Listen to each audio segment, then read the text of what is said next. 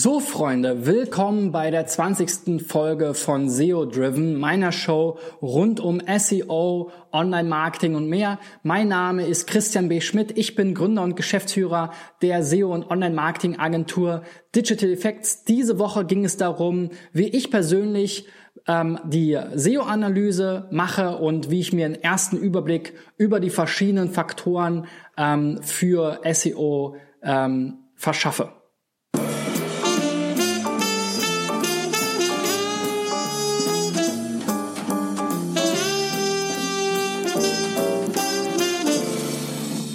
Ja, und in dieser Folge zum Wochenabschluss will ich noch mal kurz äh, zusammenfassen, vielleicht auch für die, die nicht die Zeit hatten, sich alle Folgen von Montag bis Donnerstag ähm, anzuschauen oder anzuhören. Also wenn ich mir einen ersten Überblick über die SEO-Performance einer Domain oder einer Webseite verschaffe, dann gucke ich eben als allererstes mal an, wie steht es denn um die Sichtbarkeit. Dafür ist das beste Tool tatsächlich aus meiner Sicht Sistrix. Das ist ja so ein bisschen der SEO-Barometer, der SEO-Index, der Sichtbarkeitsindex, äh, vergleichbar mit einem DAX-Wert oder ähnliches in der Wirtschaft, woran sich die SEO-Branche gerne misst. Man muss das Ganze natürlich ein bisschen mit Vorsicht betrachten, weil ähm, Sichtbarkeit nicht unbedingt gleich ähm, Erfolg im Sinne von Traffic oder auch von Conversions heißen muss. Aber ich habe halt einen schnellen Überblick, kann sehr schnell ähm, Wettbewerber und einen Markt vergleichen und mir einen Überblick darüber verschaffen, wie vielleicht eine Domain in diesem Umfeld dasteht. Dann sehe ich eben auch die wichtigsten Rankings ähm, zu den äh, Keywords, kann sehen, wo gibt es Ranking-Veränderungen. Wenn ich da nochmal genauer hinschauen will, warum es vielleicht Veränderungen gab, welche Keywords damit zusammenhängen, gucke ich gerne in die Matrix-Tools rein, weil mir die das direkt auf dem ersten Blick schon in der äh, Grafik anzeigen welche Keywords jetzt hier Einfluss hatten auf den ähm, Aufschwung oder auf den entsprechenden Abschwung. Und ähm, wenn ich da eben ein, äh, ähm, ja, so die, die erste Meinung mir bilden konnte, dann gucke ich mir natürlich mal die On-Page-Optimierung an. Also was ist da aus technischer Sicht, aber auch aus inhaltlicher SEO-Sicht entsprechend vielleicht gut gelaufen oder noch zu verbessern. Also äh, geht mein erster Blick in On-Page.org Focus. Da kann ich einzelne URLs sehr, sehr schnell innerhalb von Sekunden abrufen lassen und sehe dadurch, dass es eben immer wiederholende ähm, ähm, natürlich Templates gibt und wiederholende Sachen oder auch so Sachen wie Sitemap oder ähm, Robots.txt ähm, betreffen natürlich die ganze Domain. Also da sehe ich schon mal so innerhalb von Sekunden, ähm, wie steht so in etwa, ähm, äh, wurde da äh, on-page was gemacht oder nicht. Vor allem erstmal für natürlich die URL, die ich da betrachte. Dann gucke ich mir an im SEMrush Site Audit, äh, was ich ganz schön finde, so um einen weiteren Überblick über die gesamte Seite zu bekommen, weil die das ganz gut aufbereiten. Ich kriege eben gleich so eine Art Score für die Seite. Ich sehe so die wichtigsten Errors und Issues auf einen Blick. Ähm, das sind dann halt häufig irgendwelche ähm, Indexierungsfehler, komische Weiterleitungssachen, äh, 404-Fehler oder sowas. Oder eben auch fehlende Alternativtexte, Duplicate Content, äh, zu kurze, zu lange Titel und so weiter.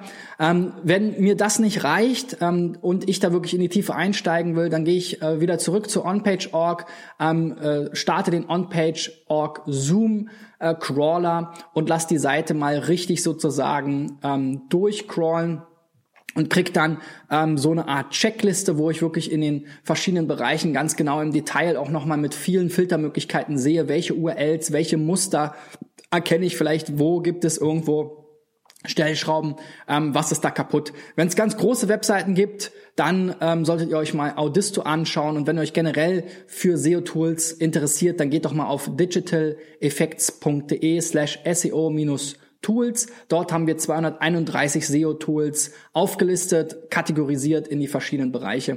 Da findet ihr mit Sicherheit mindestens ein, zwei, drei Tools, die ihr noch nicht kanntet und die ihr heute noch ausprobieren könnt. Ja, nach der On-Page-Analyse gucke ich mir dann das Backlink-Profil an. Backlinks sind weiterhin wichtig. Backlinks sind einer der wichtigsten, ähm, eins der wichtigsten Bewertungskriterien für Google weiterhin.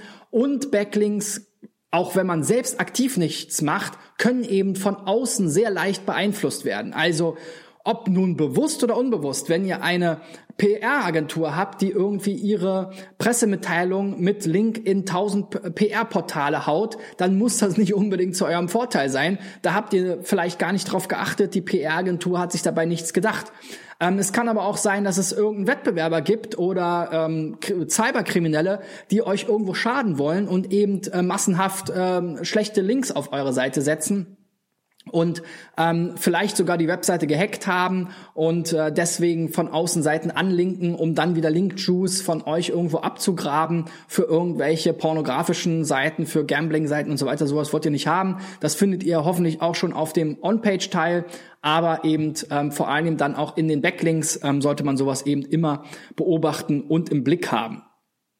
Und wenn ich diese ähm, Backlinks mir nochmal genauer im Detail anschauen will, dann gehe ich eben zu äh, den Link Research Tools. Da gibt es ganz viele Module, ganz viele Reporte, die ich starten kann. Vor allem so der Quick Backlink Check, der mir die stärksten Backlinks zeigt oder auch der Domain Compare Report, wo ich eben sehe, wie ist mein Link-Profil aufgestellt gegenüber den Wettbewerbern und vor allem der Detox Report, wo ich eben auch nochmal im Detail und ähm, ähm, noch verlässlicher sehe, welche Links sind vielleicht schädlich, welche Links muss ich mir nochmal genauer anschauen, ähm, welche Links ähm, sind, äh, muss ich vielleicht sogar auch äh, versuchen abzubauen oder eben ähm, äh, zu disavowen.